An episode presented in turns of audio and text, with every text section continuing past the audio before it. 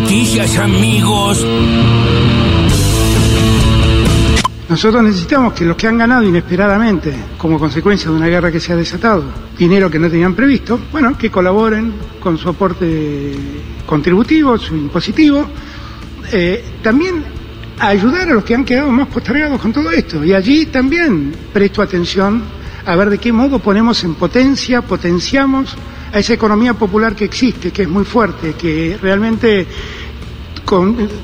contiene un número muy importante de gente, y ver cómo los ayudamos a desarrollar trabajo, a promover trabajo genuinamente.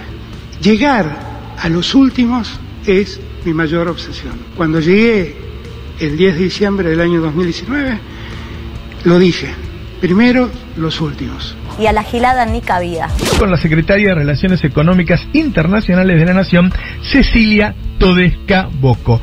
Nosotros tenemos buenos datos de crecimiento de la economía, buenos datos del mercado de trabajo en términos de caída de, del desempleo, caída del trabajo informal, recuperación de la tasa de empleo y de actividad, muy particularmente entre las mujeres, pero también tenemos datos que nos indican que la distribución del ingreso entre trabajadores, capital y trabajo eh, no está bien. Entonces estas políticas vienen a trabajar en ese aspecto, en el aspecto distributivo, ¿no? Las anunciadas ayer, más todo el trabajo que se está haciendo por la vía de, del adelantamiento y reapertura de las paritarias para recuperar los salarios de los trabajadores y las trabajadoras en relación de dependencia.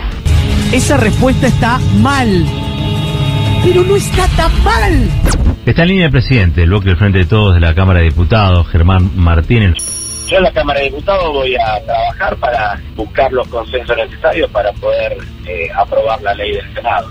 Creo que todo lo que pasó ayer fue de una enorme gravedad institucional, lo dije muy, muy temprano. Desde el momento que el proyecto entró a la Cámara de Diputados, a nosotros nos quedaban cuatro días hábiles para poder tratar. Yo no hice otra cosa que pedir tiempo, que la Corte me dé más tiempo para poder cumplimentar el trámite parlamentario. Y por lo pronto hay que eh, ajustar la metodología parlamentaria y ver si nosotros podemos, independientemente de lo que hizo ayer la Corte, podamos avanzar hacia una nueva conformación del Consejo de la Magistratura a partir de lo que envió el presidente de la Nación en diciembre y lo que le dio media sanción el Senado hace 15 días atrás. No puede hacer eso. Está loco. Lo tenemos que matar.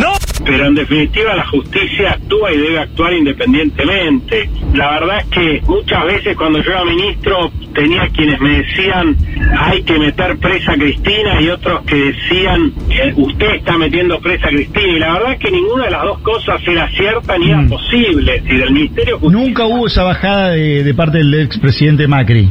No, no, de ninguna manera porque además era imposible. ¿Usted tiene miedo de ir preso? El sistema es transparente, es de primer nivel, utiliza la tecnología como gran aliada para brindar seguridad. Entonces lo que estamos discutiendo acá es la lógica del kirchnerismo constante de querer emparejar para abajo. Cuando hay un sistema que funciona, lo atacan para que no se note que ellos no tienen gestión. En lugar de copiar ese sistema, el kirchnerismo lo ataca para que deje de funcionar. En una clara intencionalidad de quitarle seguridad a esta ciudad. Ese es un chanta de cuarta. Estaba yendo a la cancha a ver estudiantes y escuché en una radio que decían que, que Carlos se había enterado viendo el documental. Yo le llamé a Daniela y le digo, Daniela, ¿es así? Porque contámelo cuando es así, porque a mí me van a preguntar seguro y yo nunca quise dar el paso, un paso más con la prensa porque es muy privado eso. Y me dice, ay, sí, sí, perdóname que me olvidé, pero sí, la verdad que lo estábamos viendo. Vio este, la parte esa, obviamente, y Daniela me dice, yo lo único que le vi a papá fue que hizo así con las manos, juntó las manos, cruzó los dedos y juntó las manos, este, y no dijo nada, no preguntó. Y Daniela me dice, y si no me preguntó, yo tampoco le voy a hablar. No le, no le dije nada. Ay, ay, ay, cuántas cosas. Eh, Federico Delía, por un lado, cuenta cómo fue el momento que Carlos Vilardo se enteró del fallecimiento de Diego. Sí, tremendo. Que fue, eh, por eso lo cuenta Delía, es uno de los productores del documental de Vilardo, fue viendo el documental. Claro. Que ahí observan sobre el final, bueno, no estamos spoileando nada porque todos sabemos lo que Sí, pasó. sí, sí. Sí, sí. Que aparentemente Vilardo, viendo su documental, en la parte en la que cuentan que fallece Diego, es ahí donde se entera. Eh, bueno, en fin, momento que... Seba Mechtenhieser cuando estuvo acá, uno de los productores y guionistas estuvo y lo- un poco un poco lo adelantó Sí. eh, que había pasado eso, pero la verdad que escucharlo de la voz de Delia Por otro lado, escuchábamos a Garabano, el ex ministro de Justicia de Macri, Bien. reconociendo, en li- en- en- entre otras cosas, que había gente que le pedía que meta en cana a Cristina. Ah, mira. Eh, le preguntan, ¿Macri? No, Macri no. Eh, además era imposible, dice Garabano. no, no queda claro No, no, no. qué hubiese pasado Sí. si era posible meterla en cana a Cristina. Eh, Claro, eh, bueno, aparte parecen haber hecho todo lo posible. Digamos, fue, fue imposible. me- constatamos que fue imposible. Sí, sí, sí. No, no se pudo. No se pudo, no se pudo. No se pudo, Garabano. Escuchábamos también a Germán Martínez esta mañana acá, el presidente del bloque oficialista en la Cámara de Diputados, sobre la situación del Consejo de la Magistratura eh, y lo que han calificado como de enorme gravedad institucional, pidiendo más tiempo para buscar los consensos, aprobar una nueva ley de composición de la magistratura en el Senado, etcétera. Y por otro lado, también escuchábamos esta mañana una muy buena nota a Cecilia Todesca Boco, secretaria de Relaciones Económicas Internacionales de la Cancillería, ex vicejefa de gabinete, una de las voceras económicas de este gobierno, explicando y dando los detalles de los anuncios de ayer de Alberto Fernández y de Martín Guzmán. Y escuchábamos también los anuncios de Alberto Fernández, eh, que además le dieron todo el marco, ¿no? ¿Viste? Eh, el Salón Blanco. Sí, estuvo bien eso. Que estaba como inutilizado, el Salón Blanco. ahí. Volvió, volvió, volvió. el Salón Blanco de los anuncios, ¿se Me acuerdan de esas gusta, épocas? eh. Mm, eh, ojo que huelo como que algo, Por lo menos algo está del, pasando. algo del eh. espíritu. Por la- Sí, ¿no? bueno, no, y además un anuncio real, concreto, bien anunciado, Sí. eh, un anuncio que se circunscribió a eso, Sí. a un anuncio Y, prepa- concreto. y preparado, te das cuenta que está preparado cuando tuvieron tiempo de invitar a todos. No, Sí. gracias a usted, Alberto. Eh, que te- tuvieron tiempo de invitar a todos. ¿no? los gobernadores, los ministros. Había de todo, de un lado, del otro, del centro, arriba, abajo, estaban todos. Muy bien, muy bien. La verdad, sorprendidos todos, ¿no? Que, che, yo creo que terminó. Cuando terminó todo se miraron como diciendo, eh, ¿quién hay- la va a cagar? Algo, algo se, ¿Quién se la va a cagar? ¿Se rompió algo? ¿No? ¿Nadie rompió nada? Listo. ¡No se muevan! ¿Pasó lo que yo acabo de escuchar o no?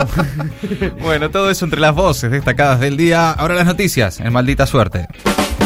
13 millones de auxiliados. Otorgan por decreto bonos a trabajadores informales monotributistas de las categorías bajas, empleadas domésticas y jubilados. El aporte, como decíamos, alcanzará a 13 millones de personas con el objetivo de recuperar algo del poder adquisitivo de amplios sectores. Será de 18 mil pesos en dos cuotas, en mayo y junio, para trabajadores informales, empleadas de casas particulares y monotributistas de las categorías A y B que perciban hasta dos salarios mínimos y de 12 mil pesos para jubilados que ya recibieron además un bono de 6 mil pesos que reciben hasta dos jubilaciones mínimas. También lo percibirán los monotributistas sociales.